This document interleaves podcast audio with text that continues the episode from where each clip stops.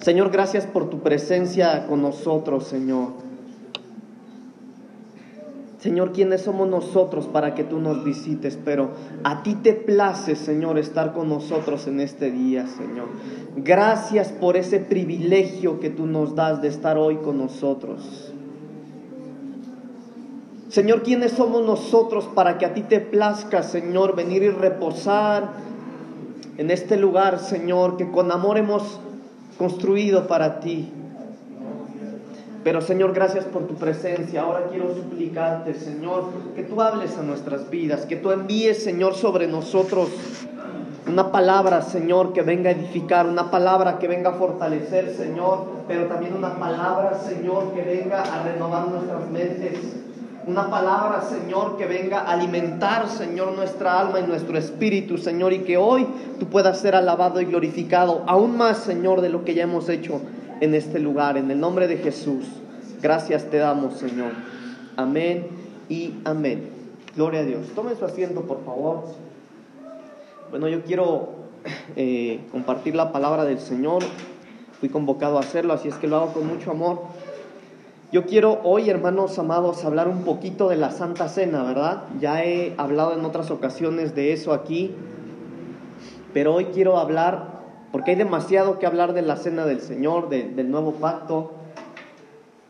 Y mientras yo estaba estudiando, hermanos, para traer la palabra del Señor acá, el Señor puso algo en mi corazón que hoy vamos a, yo quiero compartir con ustedes. Hace ratito los hermanos en el tiempo de alabanza, no de adoración, sino de alabanza, cantaban un canto que, que dice, las bodas del Cordero ya se acercan. Estamos a las puertas de esta fiesta. ¿Cuántos creen eso, hermano? ¿Cuántos saben eso? Que estamos a las puertas de la fiesta de las bodas del Cordero. Y después este canto dice, con vestidos de lino fino me presentaré. Con vestidos de lino fino. Y eso es bíblico, hermano. En Cantar en la Biblia dice que la novia se viste de lino fino. Entonces nosotros tenemos que vestirnos de lino fino. Y hoy, hermanos amados, cuando ustedes y yo venimos acá, tal vez venimos hoy, hermano, con problemas, con angustia, con desánimo, desanimados, a lo mejor no queríamos ni venir a la iglesia, pero usted vino hoy acá. Cantó, adoró, alabó al Señor, pero aún falta más del culto, hermano. Y la mayor ministración hoy en este lugar es que hoy podemos lavar nuestras vestiduras, hermano, como dice la palabra del Señor, en la sangre de uvas. Y yo quiero hoy hablarle, decía hace un momento, del nuevo pacto, pero a mí, a mi tema le, le, puse, le puse como tema esto que voy a compartir, el ingrediente del nuevo pacto. El ingrediente del nuevo pacto. Yo sé que suena medio curioso, ¿verdad? Pero mire, ahorita va a entender por qué lo, lo titulé así. En Primera de Corintios capítulo 11, versículos 24 y 25, el apóstol Pablo hablando de esto, dice la palabra del Señor. Primera de Corintios capítulo 11, versículos 24 y 25. Primero, hermanos amados, tenemos que saber qué es el nuevo pacto. Yo sé que mucho se ha hablado, usted ha oído que decimos o que mencionamos nuevo pacto. Pero pastor, ¿qué es el nuevo pacto? Primera de Corintios 11, 24 y 25 dice la palabra del Señor. Y habiendo dado gracias, lo partió y dijo, tomad, comed, esto es mi cuerpo que por vosotros es partido. Haced esto en memoria de mí. Asimismo tomó también la copa después de haber cenado diciendo, esta copa es el nuevo pacto en mi sangre. Haced esto todas las veces que bebieres en memoria de mí. Esto es el nuevo pacto. El nuevo pacto, hermanos amados, es participar de la copa, del pan y el vino, del cuerpo y de la sangre de Cristo, por la cual nosotros fuimos redimidos. Somos redimidos. No importa cuánto pecado, hermano, hayamos cargado, si tú vienes a Cristo y participas del pan y del vino, de su carne y de su sangre, tus pecados son perdonados. Y no solo te son perdonados, tus vestidos vienen a ser limpios a través de la sangre. Ya repito, hermano, he hablado mucho de esto, ¿verdad? En ocasiones pasadas hemos hablado, hemos hablado que la Biblia nos enseña que este nuevo pacto deja abolidos a todos los pactos pasados, como dice la Biblia. Hablamos también, hermanos amados, de la importancia de la copa, de la importancia de la sangre. Que nos cubre, que nos redime de nuestros pecados. Pero hoy quiero hablar de este tema desde otro ángulo. El nuevo pacto ha estado profetizado desde el Antiguo Testamento en Jeremías capítulo 31, versículo 33.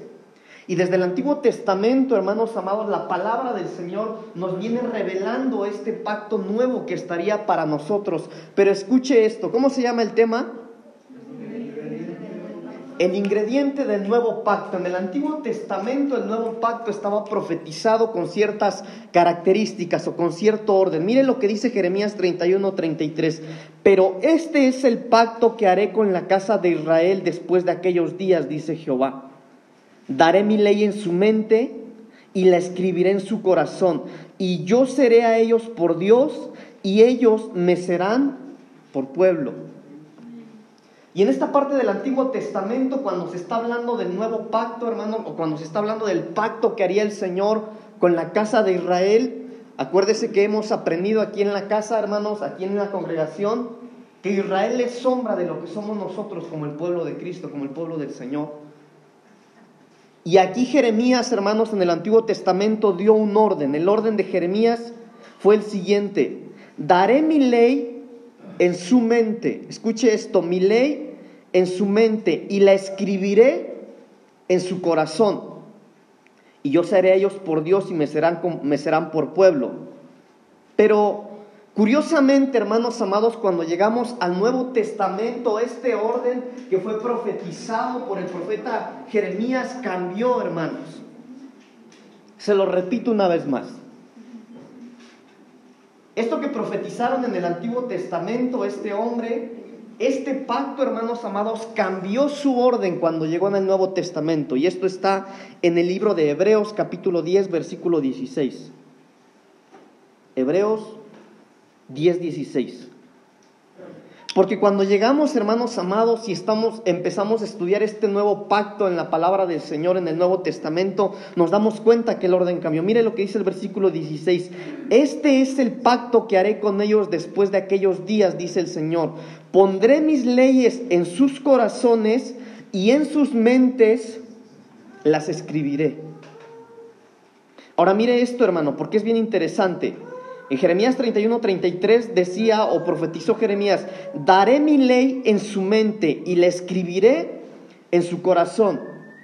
Pero acá en el Nuevo Testamento el orden cambió.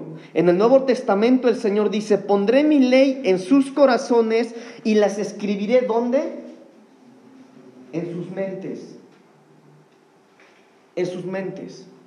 Y mientras yo estudiaba esto, hermano, y yo le pedía la revelación al Señor de la palabra para esto, yo le decía al Señor, bueno, ¿por qué será, Señor, que en el, en el Antiguo Testamento se profetizó de, de alguna manera? Mire, el pacto no cambió, el pacto es el mismo, pero sí cambió el orden en el Nuevo Testamento. ¿Por qué, Señor? Y yo estudiando y, y ahí, hermano, pidiéndole al Señor la revelación, yo veía, hermano, que es necesario que la ley del Señor, que la palabra del Señor, que todo lo que el Señor nos ha dicho, hermana, hermanos, perdón, porque la Biblia lo dice, que la Biblia es la palabra profética más segura, que toda esa palabra profética más segura esté grabada en nuestra mente. ¿Saben por qué es necesario esto, hermanos? Porque muchos no participan de la Santa Cena por no tener grabada la palabra del Señor en su mente. Ahora, aquí no estoy hablando, hermanos, de que usted se aprenda la Biblia de memoria, porque hay gente que se sabe la Biblia de memoria y no le sirve para nada, hermano. Hay gente que se sabe versículos de memoria y andan pecando más que los que se saben solo uno, no se sabe ninguno. Entonces el hecho de saber más o menos Biblia no quiere decir que usted es mejor o es peor. Pero cuando la Biblia habla, hermano, de grabar la palabra o de grabar la ley en nuestras mentes es porque es necesario conocer, hermanos amados, cómo es que Dios nos ve a usted y a mí. Hay mucha gente que se menosprecia para participar del pan y el vino, porque si bien es cierto que la palabra del Señor dice que tenemos que examinarnos antes de, participar de, de la cena del Señor y del pan, hermanos, porque de lo contrario dice que comeríamos juicio, ¿verdad? Pero a veces Dios ya te perdonó tus pecados y tú no te has perdonado y por eso no tienes, tú mismo no te das el acceso para participar del pan y del vino. Y de eso habla la palabra del Señor cuando dice que es necesario que esto esté grabado en nuestras mentes. ¿Sabe que en el Antiguo Testamento, ahí en el tabernáculo, en el cuadro que está ahí, la Biblia dice que una vez por año entraba un sumo sacerdote a pedir el perdón por los pecados de todo el pueblo? Y este sacerdote se tenía que poner una vestidura específica, no se podía meter como cualquier persona, se ponía una vestidura específica cada cosa que se ponía en sus ropas, en sus zapatos, cada prenda o cada cosa que él se ponía sobre su cuerpo tiene un significado. Pero no vamos a hablar de eso, es otro tema. A lo que voy es a lo siguiente, que uno de los elementos de la vestidura del sumo sacerdote es que él traía una cinta en la mente.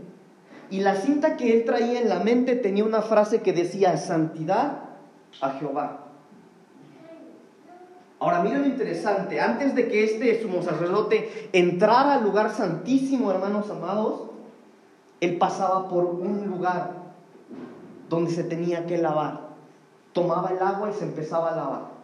Y dentro de, ese lugar, hermano, donde estaba el agua, había espejos de bronce, donde este hombre tenía que mirarse, donde él tenía que verse. Y esos espejos era para ver que él efectivamente estaba limpio, porque al lugar donde él iba a entrar no podía entrar sucio. Pero miren esto interesante, hermanos. Él no solamente tenía o no estaban los espejos solamente ahí para que él viera cómo se veía por fuera, sino que yo me imagino, hermanos, que cuando él veía los espejos de bronce, él veía sus mismos ojos, veía su rostro y ahí él tenía que reflexionar, bueno, ¿estaré yo preparado para entrar al lugar santísimo? ¿Estaré yo listo? Y después, hermano, mire, ¿cuál era la razón de este lavatorio? Que él se purificara, hermano que Él se limpiara, que Él estuviera, si estaba mal, hermano, que Él se purificara y reflexionara y pidiera perdón para poder entrar en santidad al lugar santo. No solo limpio, sino en santidad. Ok, imagínese usted lo siguiente, que este es el lavatorio. Entonces venía acá el sumo sacerdote, se acercaba, venía hacia todo el proceso, se ponía las ropas. Y cuando llegaba a este lugar y se veía a los espejos de bronce, él veía y decía, bueno, mi ropa está limpia, tengo todo lo que tengo que usar de la manera correcta. Y cuando él se veía decía, ah, bueno, pero tal vez no estoy bien. Por fuera sí, pero por dentro tal vez no. Y tengo que ponerme a cuentas. De lo contrario, los sumos sacerdotes se morían allá adentro. Según la Biblia, hermanos, dice que estos sumos sacerdotes una vez por año entraban y tenían unas campanitas en sus túnicas abajo. Porque estas campanitas tenían que sonar mientras él caminaba dentro del lugar santísimo y nadie lo veía. Pero el pueblo, esas campanitas era para que el pueblo escuchara si seguía vivo. Ah, bueno, se oyen las campanas, sí sigue vivo. Y aparte, hermano, cuando no oían las campanas, jalaban de un lazo que él se tenía que amarrar por si se moría lo tenían que jalar muerto. Por eso él tenía que entrar no solamente limpio, sino en santidad. Gloria a Jesús. Pero ¿cómo es posible, hermano, que un sumo sacerdote muriera ahí adentro si pasos antes él tuvo que haberse limpiado acá? ¿Cómo es posible que un hombre que minutos antes y pasos antes de entrar al lugar santísimo muriera por pecado, muriera por un error? Si cuando estuvo pasos antes de entrar a ese lugar se tuvo que limpiar y tuvo que reflexionar y tuvo que pedir perdón para ser santo y entrar ahí, ¿cuál fue el problema? Que él no se perdonaba. Porque él estaba limpio. Él se vio y reflexionó, pero cuando estaba por entrar, mire, si Dios no los perdonaba, la duda, ¿no? La duda. Bueno, ¿será que Dios me perdonó? Yo me imagino, hermano, el sumo sacerdote, después de, ver sus vestiduras limpias, después de pedir perdón, iba caminando y decía, híjole, espero que Dios me haya perdonado, porque si no me voy a morir acá adentro. No, hermanos. Por eso es importante, hermano, por eso es importante. Y por eso yo entendía esto, de acuerdo a lo que acabamos de leer. Por eso se tuvo que cambiar el orden del pacto en el Nuevo Testamento, porque necesitamos tener en nuestras mentes grabada la ley del Señor. A veces, hermano, somos Y juzgamos, pero no hablamos de juzgar a los demás, a veces nos juzgamos a nosotros mismos. Y por juzgarnos a nosotros mismos, hermanos, a veces nosotros mismos tomamos la mala decisión de no participar del pan y del vino. Ahora mire, es necesario que cuando participemos de la mesa del Señor estemos convencidos de lo que estamos haciendo. Gloria a Dios. Si usted no está convencido, bueno, no lo haga. Pero si no está convencido por no tener la ley grabada en su mente, entonces tendría que grabar la mente en su, en su mente, la palabra en su mente. En el Antiguo Testamento, hermano, Deuteronomio capítulo 6, versículo 5. Deuteronomio capítulo 6, versículo 5.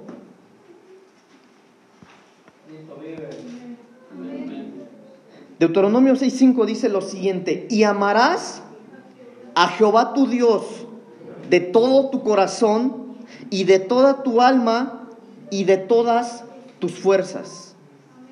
Tres cosas. Amarás a Jehová tu Dios, número uno, de todo tu corazón, de toda tu alma y de todas tus fuerzas. Pero mire lo que está aquí. Cuando la Biblia habla que amarías al Señor de todo tu corazón, es que lo amarías en espíritu. Porque cuando dice que lo amarías con todo tu corazón es en el espíritu después con toda tu alma y después con todas tus fuerzas. Y cuando habla de tus fuerzas es con todo tu cuerpo. De esa manera en el Antiguo Testamento la Biblia dice que tenemos que amar al Señor, con el espíritu, con el alma y con el cuerpo. Pero también en el Nuevo Testamento esto vuelve a cambiar. ¿Cómo se llama el tema? Bueno, en el Nuevo Testamento se le pone un ingrediente a esto. Mire lo que dice, hermanos amados, el Evangelio de Lucas capítulo 10, versículos 27 y 28. Lucas capítulo 10, versículos 27 y 28. Aquel respondiendo dijo, amarás al Señor tu Dios con todo tu corazón y con toda tu alma y con todas tus fuerzas y con qué? Y con toda tu mente. Diga conmigo, con toda tu mente. Y con toda tu mente y a tu prójimo como a ti mismo. Y le dijo, bien has respondido, haz esto y vivirás. Entonces, ¿cuál es el ingrediente acá que se agregó? La mente. La mente.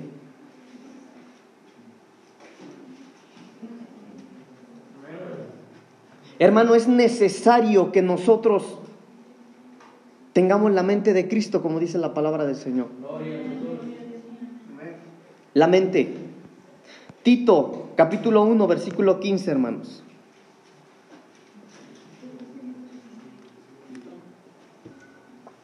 Capítulo 1, versículo 15, dice la palabra del Señor. Todas las cosas son puras para los puros mas para los corrompidos e incrédulos nada les es puro, pues hasta su mente y su conciencia están corrompidas. Pastor, entonces es necesario que yo trabaje con mi mente. Claro que sí. Claro que sí. Porque es la mente, hermanos amados, mire, psicológicamente, nosotros actuamos de la siguiente manera, por intelecto, sentimientos y voluntad. Esa es la manera en la que el ser humano comete una acción. Intelecto, sentimientos y voluntad. Cualquier cosa que te platican, una instrucción, cualquier cosa llega número uno a tu intelecto, a tu mente. Eso provoca unos sentimientos en ti, provoca una reacción en ti y eso te lleva a una acción. Por eso es importante, hermanos amados, que nosotros tengamos la ley en nuestra mente. Y hemos hablado mucho, hermanos amados, de incluso de la renovación de la mente, porque la mente se tiene que renovar según la Biblia. Pero es necesario que tengamos a Cristo en nuestra mente, tener la mente de Cristo. Ahora mire, hermano, de esto podríamos hablar mucho, mucho, mucho, mucho. La mente es la que te va a decir a ti si hacerle caso a tu papá o a tu mamá o no. La mente es la que va, va a trabajar en ti para hacerle caso al Señor o no. La mente es, hermano, donde va a llegar a ti la fe que enseña la Biblia, pero en tu mente tú vas a trabajar los sentimientos que te van a llevar a tener fe o no. ¿Sí me estoy dando a entender, verdad? Por eso es importante, hermanos, que tengamos la mente de Cristo. Pero la realidad, hermanos, es que muchos siendo cristianos, incluso de años, sí, bautizados, con conocimiento, hermano, tenemos mentes malas. Y esa es la verdad, hermano. Pero la Biblia, repito, hay mucho que hablar. Mire, voy a avanzar porque tengo que llegar a un punto al que quiero llegar. El reinicio de la mente. La mente se reinicia. Hay una manera de reiniciar la mente según la Biblia. Y esto está en Filipenses capítulo 4, versículo 8. Gematría bíblica.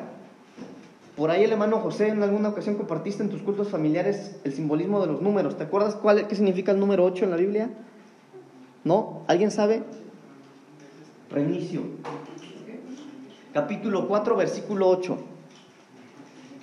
Ahí está el reinicio de la mente. Por lo demás, hermanos, todo lo que es verdadero, uno, todo lo honesto, dos, todo lo justo, tres, todo lo puro, cuatro, todo lo amable, cinco, todo lo que es de buen nombre, seis, si hay virtud alguna, si algo digno de alabanza, en esto pensad.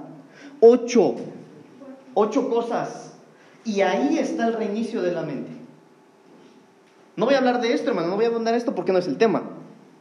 Pero hermanos amados, necesitamos, si vemos la importancia, hermanos amados, de tener la ley grabada en nuestra mente, entonces tenemos que ver que nada estorbe nuestra mente para que la ley pueda ser grabada. Filipenses 4.8, el reinicio de la mente. Hermanos, si vemos la importancia en el nuevo pacto de tener la palabra o de tener la mente de Cristo para participar del nuevo pacto, entonces necesitamos quitar de nuestra mente todo aquello que estorbe, hermanos amados. ¿Qué debemos quitar de nuestra mente según Tito capítulo 1 versículo 15? En lo que leímos, la corrupción. Según Tito capítulo 1, 15, lo que leímos, ¿qué es lo que hay que quitar de la mente? La corrupción. Pero mire, solo, solo rápidamente, hermanos. ¿Qué tengo que quitar de la mente? Según Génesis capítulo 6, versículo 11, la perversión, perversión. Dice Génesis 6:11, lo leo rápido hermano, no los puedo esperar, si quieren anoten. Y se corrompió la tierra delante de Dios y estaba la tierra llena de violencia, perversidad. Se corrompió la tierra, violencia, sin paz. Según Génesis capítulo 6 versículo 12, y miró Dios la tierra y he aquí estaba corrompida, porque toda carne se había corrompido en su camino sobre la tierra, malos caminos. Mire, hermano, esto que le voy a dar, aunque sea rápido, hermano, porque es, son las cosas que pueden ocurrir si tenemos una mente con corrupción, según Tito 1.15. Una mente con corrupción te puede causar todas estas cosas. Desobediencia, Éxodo 32.7. Entonces Jehová dijo a Moisés, anda, desciende, porque tu pueblo que sacaste de la tierra de Egipto se ha corrompido. Deuteronomio 4:16, idolatría, para que no os corrompáis y hagáis para vosotros escultura, imagen de figura alguna, efigie de varón o hembra. Mire todo lo que ocasiona una mente corrompida. Depravación sexual, jueces 19:22. Pero cuando estaban gozosos, he aquí que los hombres de aquella ciudad, hombres perversos, rodearon la casa, golpeando la puerta y hablaron al anciano dueño de la casa diciendo, saca al hombre que ha entrado en, en tu casa para que lo conozcamos. Corrupción en la mente. Infidelidad, segunda de Crónicas 26, 16. Mas cuando ya era fuerte, su corazón se enalteció para su ruina porque se rebeló contra Jehová su Dios entrando en el templo de Jehová para quemar incienso en el, en el altar del incienso. Mentes corrompidas. Por eso le digo, mire hermano, esto, esto que acabo de leer, Segunda de Crónicas 26, 16. Acá habla que cuando ya era alguien fuerte, su corazón se enalteció para su ruina, porque se rebeló contra Jehová su Dios. Entonces habla a alguien que tenía a, Jehová como Dios, pero tenía una mente corrupta, tenía una mente corrompida. Por eso le digo, aquí no depende de cuánta Biblia sabemos o no, o cuántos años de cristianos tengamos o no. Habla de tener la mente de Cristo. Sigo, hermano. Job 15:34, porque la congregación de los impíos será asolada y fuego consumirá las tiendas de soborno. Soborno. Mire, hermano, no quiero abundar en esto, pero ahorita hay en las iglesias un soborno terrible. De los líderes a las ovejas y de las ovejas a los líderes. Y cuando hablo soborno no hablo de dinero, hermanos. No, es que no quiero que se me vaya de la iglesia. Mejor no le digo nada a la hermana, aunque ande pecando. No, es que si le cuento al pastor lo que hice, ya no me va a dejar tocar en la alabanza. No, hermanos mentes corruptas. Job 17, 14. A la corrupción he dicho, mi padre eres tú. A los gusanos, mi madre y mi hermana. Entonces la corrupción, hermanos amados, trae una descomposición. Esto, hermano, perdóneme que vaya tan rápido, pero esto es solo el fundamento de lo que quiero compartir con usted. ¿Por qué razón, hermanos amados, del Antiguo Testamento al Nuevo Testamento, el orden del pacto tuvo que cambiar? ¿Por qué le tuvieron que agregar la mente? Porque es necesario que usted y yo tengamos una mente en la presencia del Señor, una mente, hermano, que todos los días esté pensando en el Señor, esté alabando al Señor, una mente que todos los días tomemos usted y yo la decisión de serle fiel al Señor, tenga o no tenga, quiera o no quiera. ¿Por qué, hermanos? Al tener las leyes de Dios en nuestra mente y nuestro corazón, eso a nosotros nos guarda, eso a nosotros nos protege. Mire, ¿de qué nos protege tener la mente de Dios en la mente? Perdón, ¿de qué me protege tener la, la, ley de Dios en mi mente? De lo siguiente. Número uno, hay muchos ejemplos, pero solo le voy a dar dos. Número uno, de una mente indocta. Segunda de Pedro capítulo 3, versículo 13 en adelante. ¿Saben qué es una mente indocta? ¿Saben quién es alguien indocto?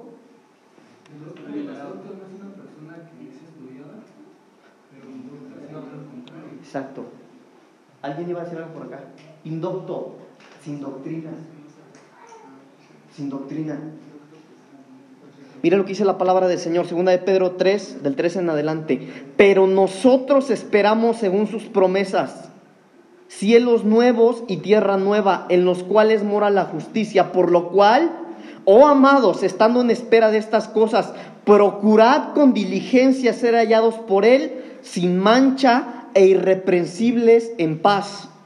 Y tened entendido que la paciencia de nuestro Señor es para salvación, como también nuestro amado hermano Pablo, según la sabiduría que le ha sido dada, os ha escrito casi en todas las epístolas hablando en ellas de estas cosas, entre las cuales hay algunas difíciles de entender, las cuales los indoctos e inconstantes tuercen, como también las escrituras, para su propia perdición.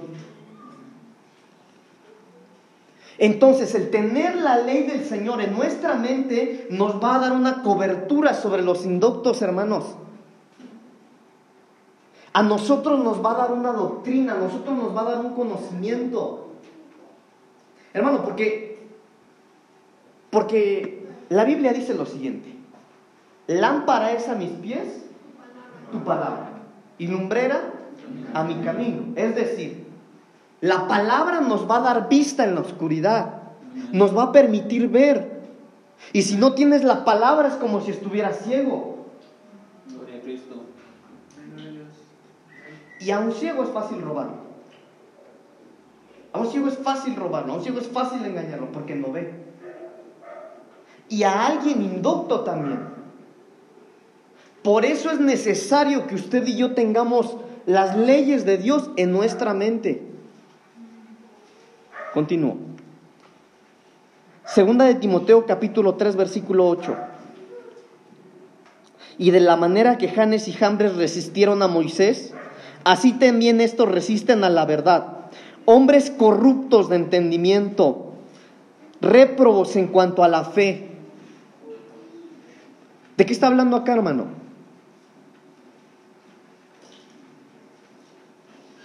Mire, se lo leo. Y de la manera que Janes y Jambres resistieron a Moisés, resistieron a Moisés. Es decir, se volvieron contra el liderazgo. No estuvieron de acuerdo con la cobertura.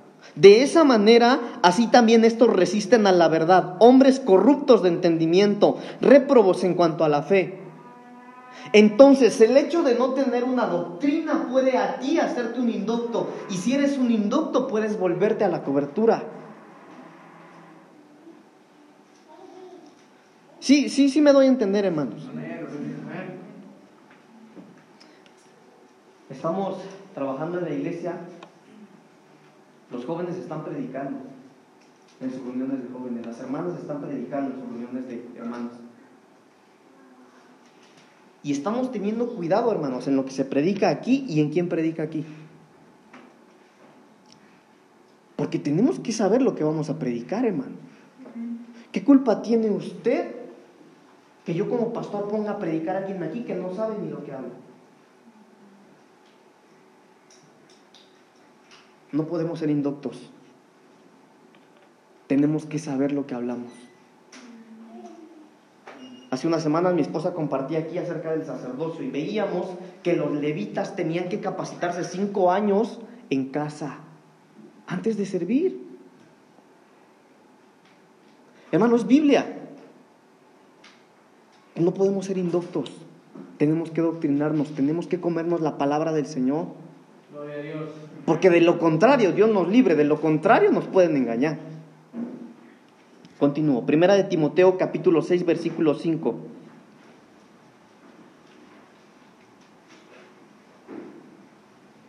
Primera de Timoteo 6:5, disputas necias de hombres corruptos de entendimiento y privados de la verdad, que toman la piedad como fuente de ganancia. Apártate de los tales.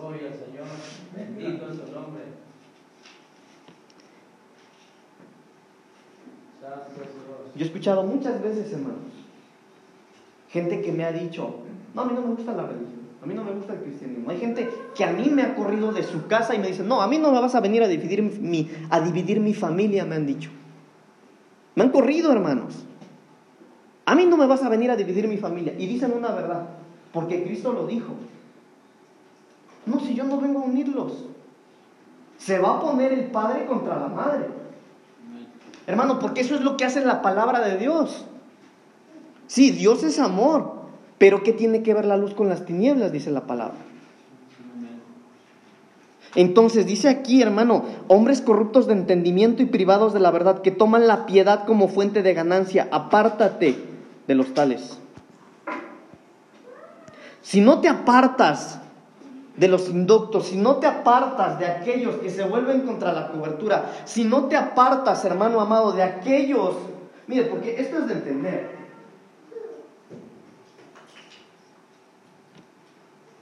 ¿Cuántos son hijos espirituales de esta casa? ¿Sí? Usted tiene un padre espiritual aquí. Es su pastor. Y si a alguien tenemos que creer lo que se le predica es a él. Porque por eso está usted acá en esta casa.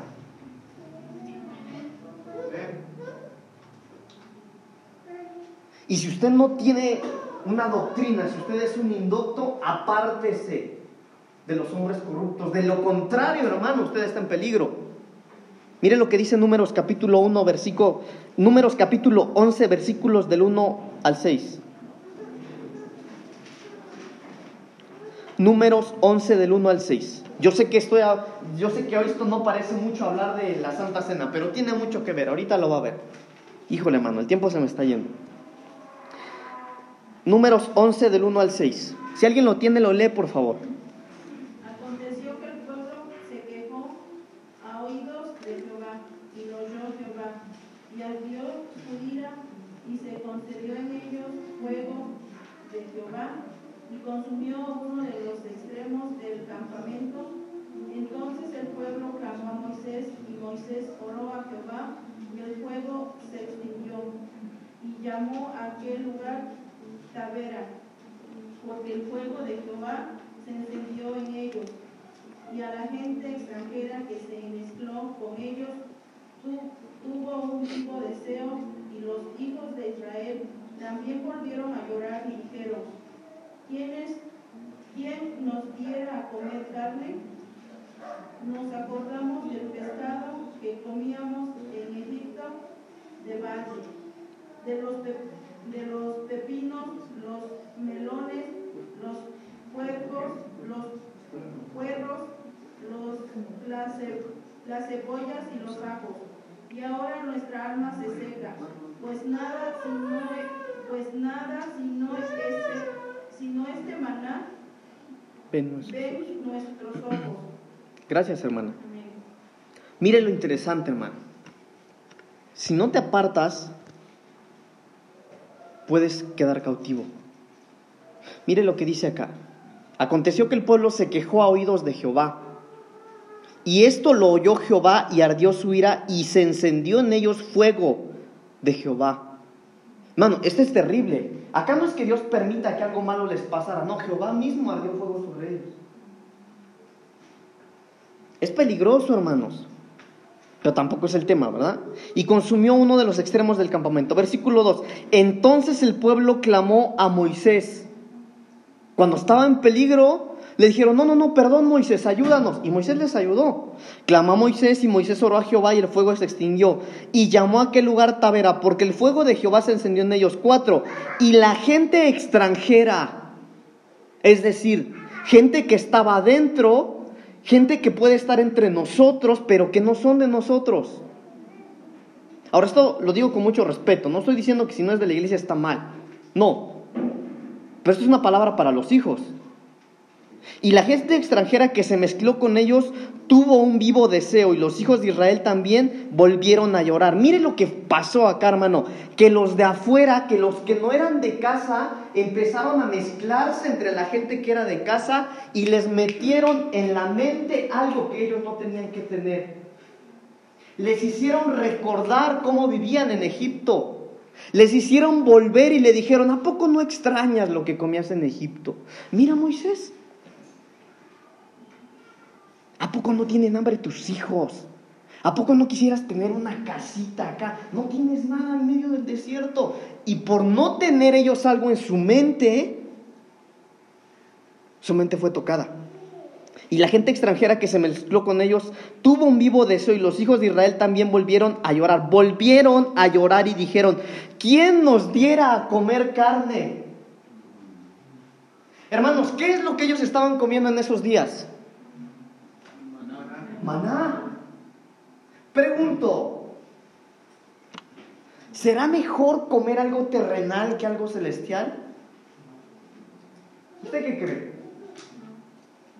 Pero ellos volvieron a llorar y dijeron, ¿quién nos diera comer carne como la de Egipto? Cinco, nos acordamos, escuche esto, nos acordamos del pescado que comíamos en Egipto de balde, de los pepinos, de los melones, los puerros, las cebollas y los ajos. Y ahora nuestra alma se seca, pues nada sino este manabo en nuestros ojos. Empezaron a menospreciar la comida celestial. ¿Por qué? Por escuchar a aquellos.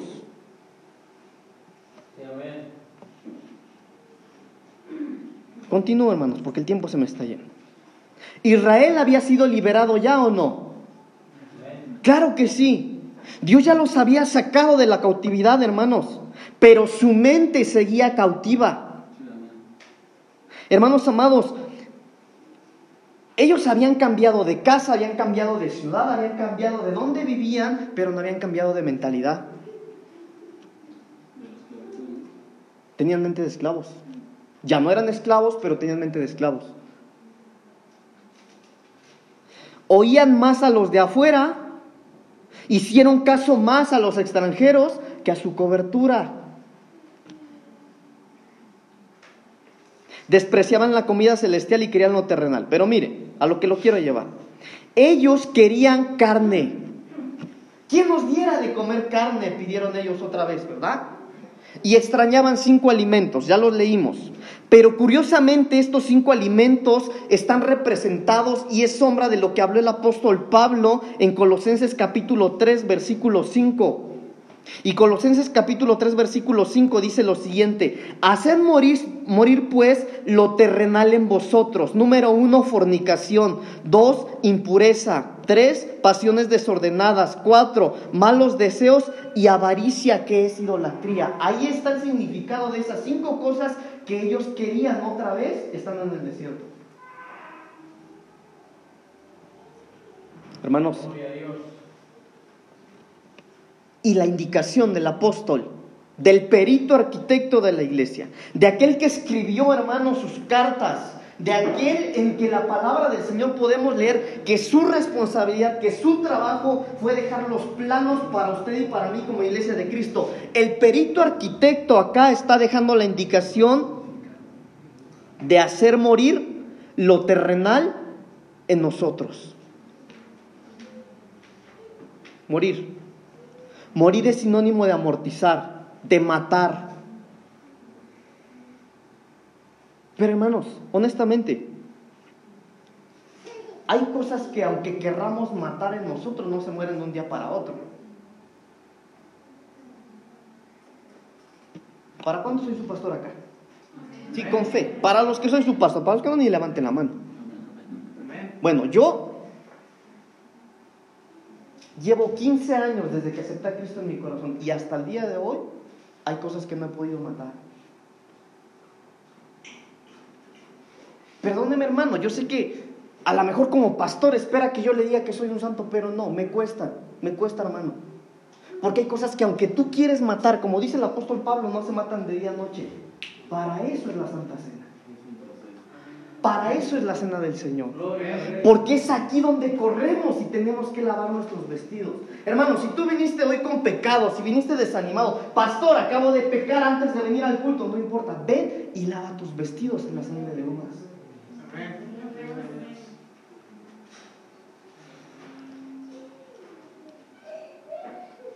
Éxodo capítulo 15 del 22 al 26.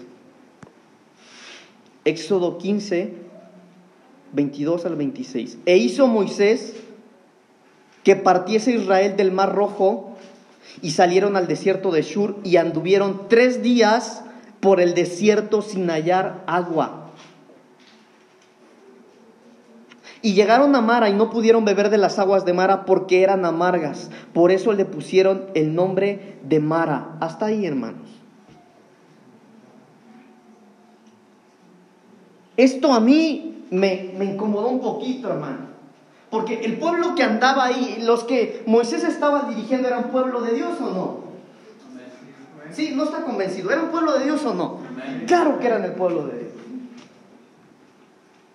Y la Biblia dice que anduvieron tres días sin tomar agua. Imagínense los hermanos, cansados, ya no daban pasos fuertes, iban despacio. Y cuando finalmente llegan a Mara, encuentran agua y el agua que encontraron no se la pudieron tomar, porque era amarga. ¿Por qué? ¿Por qué razón Dios después de tres días que su pueblo, a los que sacó de la esclavitud, cuando tenían sed y querían agua y finalmente la encontraron, ¿por qué estaban amargas las aguas? Porque hay gente ni con un ni, ni hay gente, hermano, que ni con un desierto fuerte aprende la lección.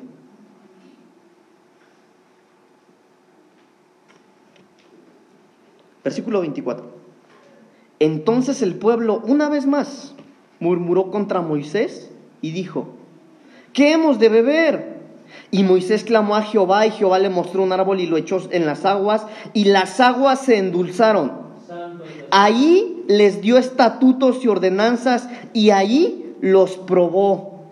Es decir, hermano, mire, imagínese esto, hermano, por favor. Ellos van caminando en el desierto por tres días. ¿Cómo no iban a renegar contra Moisés, verdad? Finalmente encuentran aguas y las aguas eran amargas.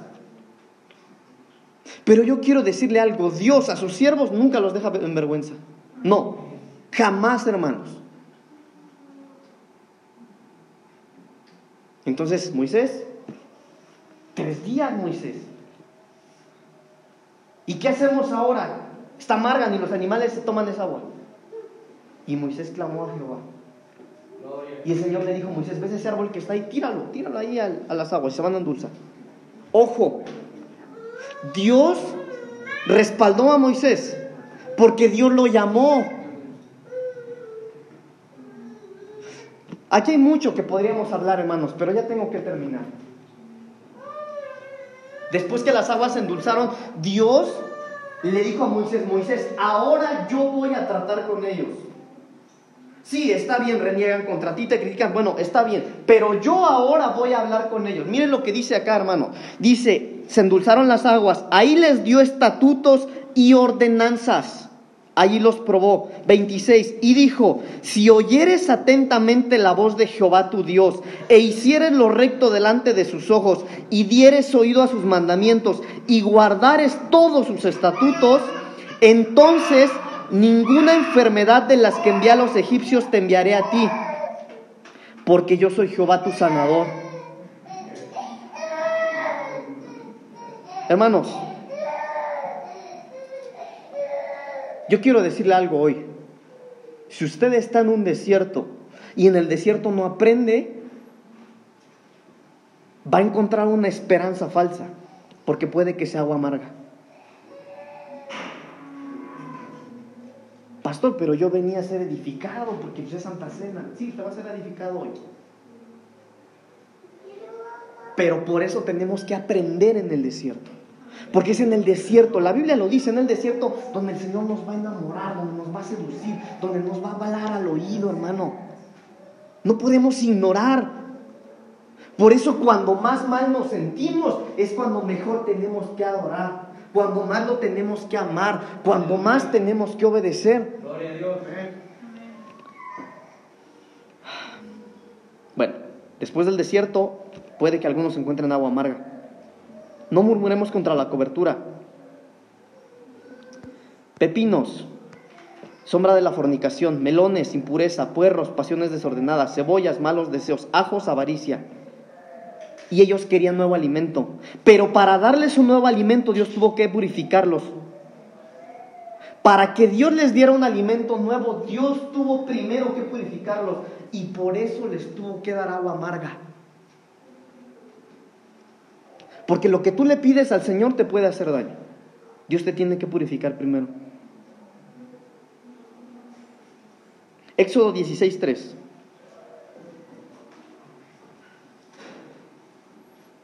Éxodo 16:3. Y les decían los hijos de Israel, ojalá hubiéramos muerto por mano de Jehová en la tierra de Egipto. Cuando nos sentábamos a las ollas de carne, cuando comíamos pan hasta saciarnos, pues no nos habéis sacado a este desierto para matar de hambre a toda la multitud. Otra vez el pueblo de Israel diciéndole a Moisés, Moisés, nos sacaste, allá estábamos bien, teníamos ollas de qué? De carne. Pero Dios les cambió su carne, les cambió la carne de Egipto por la carne de Él. Colosenses 1, 21 y 22, por favor. Y a vosotros también, que erais en otro tiempo extraños y enemigos en vuestra mente. Léalo, por favor. Colosenses 1, 21 y 22. Y a vosotros también. Espero que esté en la pantalla para que lo leamos todos. Colosenses 1, 21 y 22. Y a vosotros también, que erais en otro tiempo extraños y enemigos en vuestra mente, haciendo malas obras, ahora os ha reconciliado en su cuerpo de carne por medio de la muerte para presentarnos santos y sin mancha e irreprensibles delante de Él. Es decir, hermano, que cuando el pueblo se acuerda de la carne que tenía en Egipto, el Señor no te va a dar carne que tenías en Egipto, te va a dar su carne. Te va a dar lo de Él. Por eso el apóstol Pablo decía, lo que yo vivía antes en la carne, lo vivo ahora en la fe. Por eso, hermano, si, si tú eres un siervo de Dios, ¿cuántos siervos de Dios hay acá? ¿Cuántos hijos de Dios hay acá? Bueno, Dios ve por los suyos. Dios ve por los suyos, hermanos. Y si algo te está faltando, si algo está pasando contigo, mire, eso no es que estés en pecado, pero habría que analizar que está mal en ti.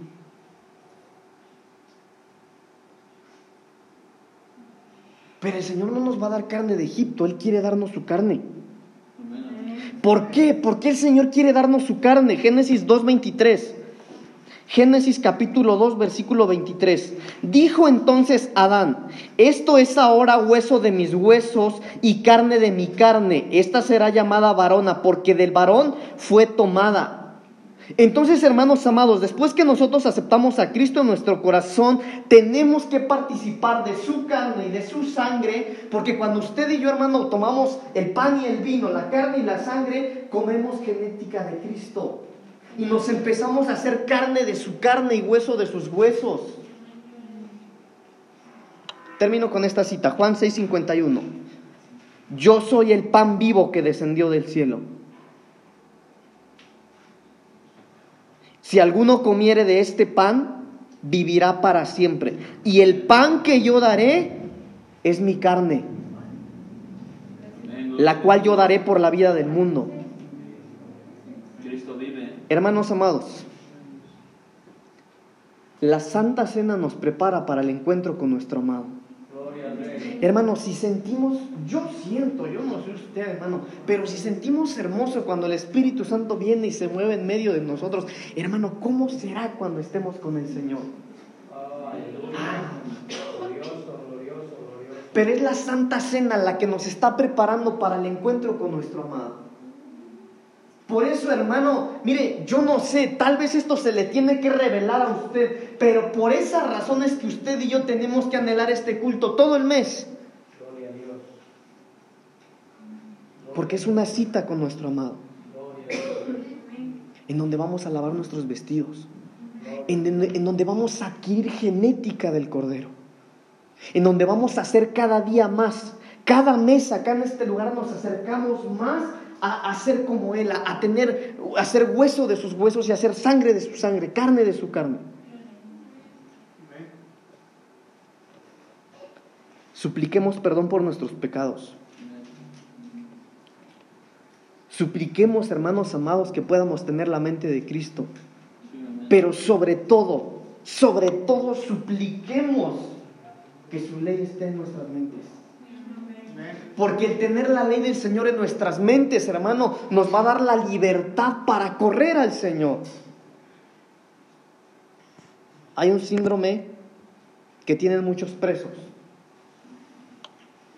Presos de las cárceles, hermano, comunes. Muchos de ellos cuando cumplen su sentencia le dicen, bueno, fulano de tal, eres libre, te puedes ir a tu casa. ¿Y sabe qué? Muchos de ellos no quieren irse a su casa. Pero ya que me voy a, me voy a mi casa, aquí tengo tres comidas diarias, aquí tengo donde vivir, tengo donde dormir, ya tengo conocidos, afuera no tengo a nadie.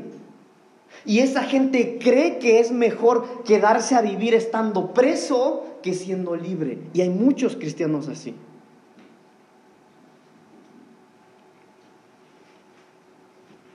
Pero el pan y el vino, la carne y la sangre de Cristo nos da libertad.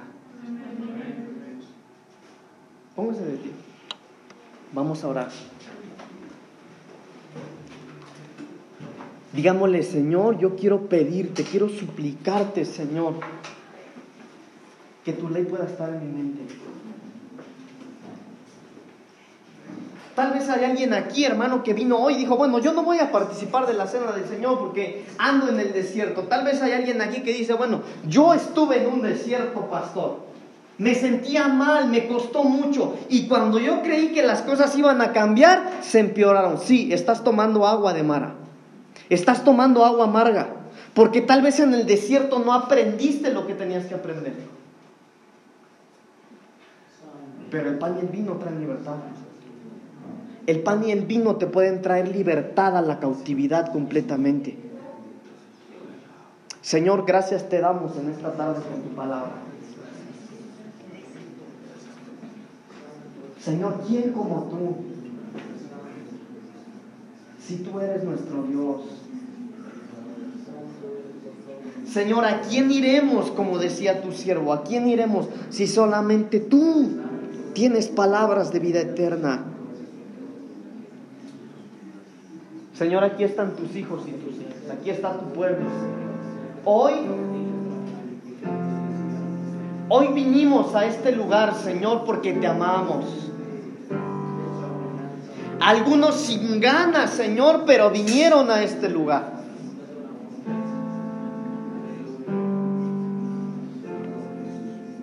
Señor, queremos tener tu mente. Señor, queremos tener tu mente. Señor, yo quiero tener tu ley grabada en mi mente, Señor. Señor, reconocemos que no es por lo bueno que somos, Señor, no es por las obras que hagamos, no es por lo bueno que nos veamos, es por tu misericordia, Señor, que podemos presentarnos delante de ti. Señor, yo quiero pedirte en esta tarde, en el nombre de Jesús, por cada uno de mis hermanos y de mis hermanas en este lugar. Señor, algunos tal vez están pasando por el desierto.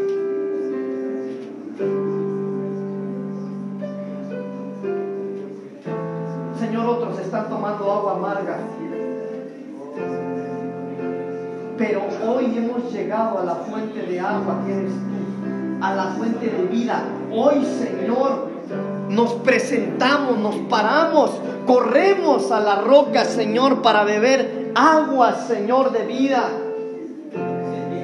Jesucristo, hoy venimos a esta mesa, Señor, y queremos participar de tu sangre.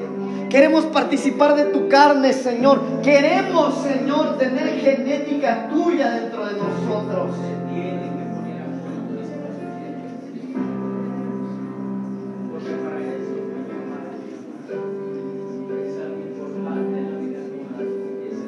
Señor, yo quiero pedirte, quiero suplicarte, Señor, que nos ayudes, porque a veces nuestra mente, Señor, nos hace no perdonarnos.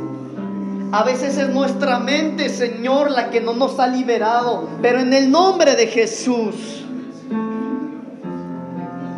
Señor, yo te suplico, Señor, que traiga libertad sobre las mentes que aún han estado cautivas. Señor, hoy estamos en este lugar. Porque tenemos corazones que te aman.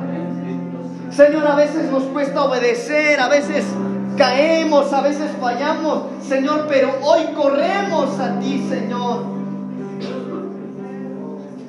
Señor, si tú miras dentro de nosotros, hallarás corazones que te aman, hallarás corazones que se apasionan por ti, Señor. Yo te suplico, Señor amado, que pongas la seguridad, que pongas, Señor, sobre tus hijos y sobre tus hijas una identidad de hijo, Señor. Y que el lugar, que tu lugar en la mesa no es negociable.